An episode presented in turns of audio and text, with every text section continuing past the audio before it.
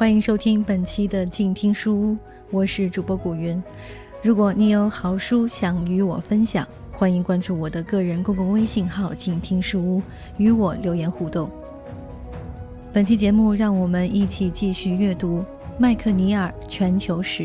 本书由北京大学出版社出版。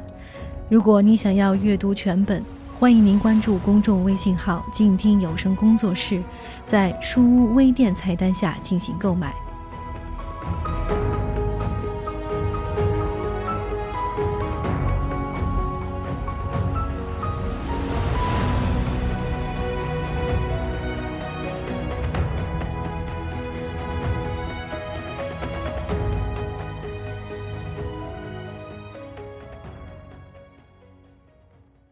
交往运输技术的不断改进与完善，也是致使都市网络趋向于外部扩展的一个缘由。例如，书写文字、印刷和互联网等等，都是信息传递技术的重要进步。它们之中每一次进步与改良，都极大地降低了信息的成本，使创建和维持一种更大的合作与竞争的网络体系变得更加容易。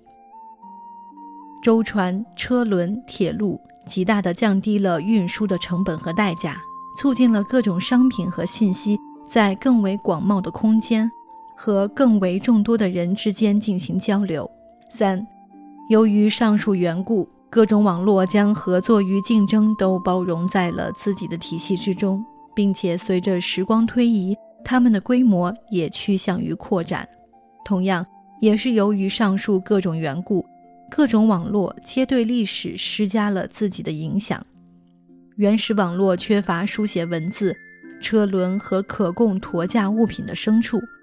以当今标准来看，原始网络中的信息和物品流通始终处于范围狭窄和速度缓慢的状态之中。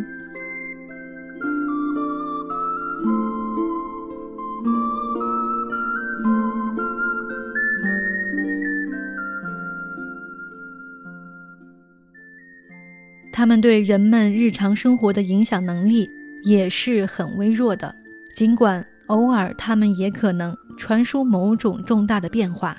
但是，大约从六千年前开始，随着各种都市网络编织的越来越紧密，他们所传输的信息和物品的数量越来越多，速度也越来越快，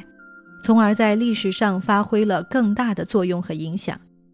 而且，随着这些网络的自身发展和相互连接，处于孤立状态之中的社会数量愈发减少，各个社会处于一种并行并存的状态之中，他们相互之间的联系交往也越来越多。在距今一万两千年到五千年期间，全世界至少有七个社会发明了农业，这些发明大多数是独立完成的。可见，相同的压力导致了并行的相同的结果，但是蒸汽机却不是被发现七次之后才传遍世界各地的，它只是在18世纪被发明了一次，而且这一次就足够了。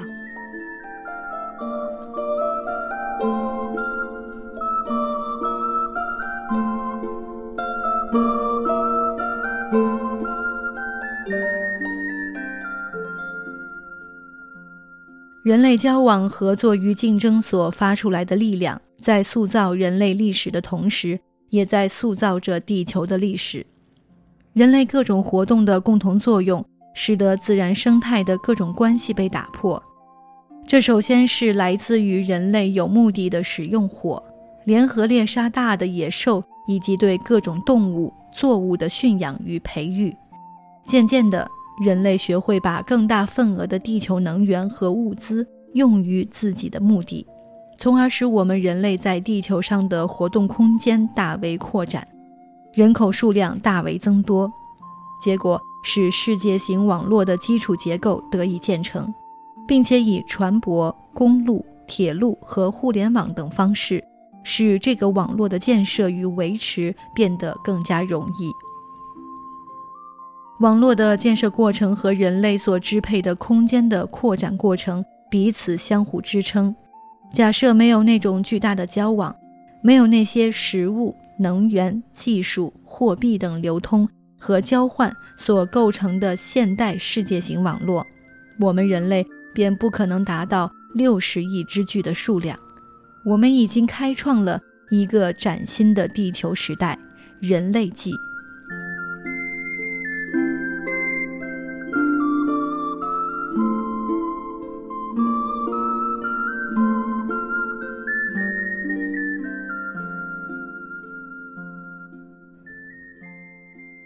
在这一时代里，人类的行为已经成为影响生物演化和地球这个行星的生物、地理、化学流动以及地理演进过程的最重要的因素。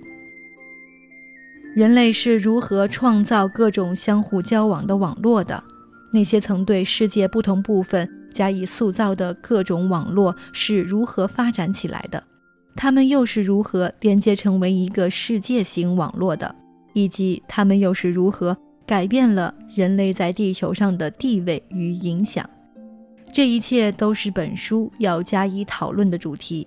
倘若幸运，这种对往昔的透视探索将会对现在和未来的时空投射出几缕光芒。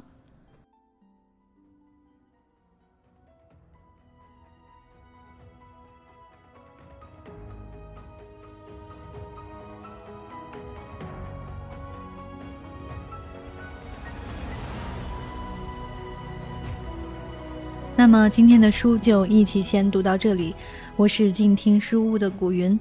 如果你喜欢我的节目，欢迎关注我的个人公共微信号“静听书屋”，与我留言互动。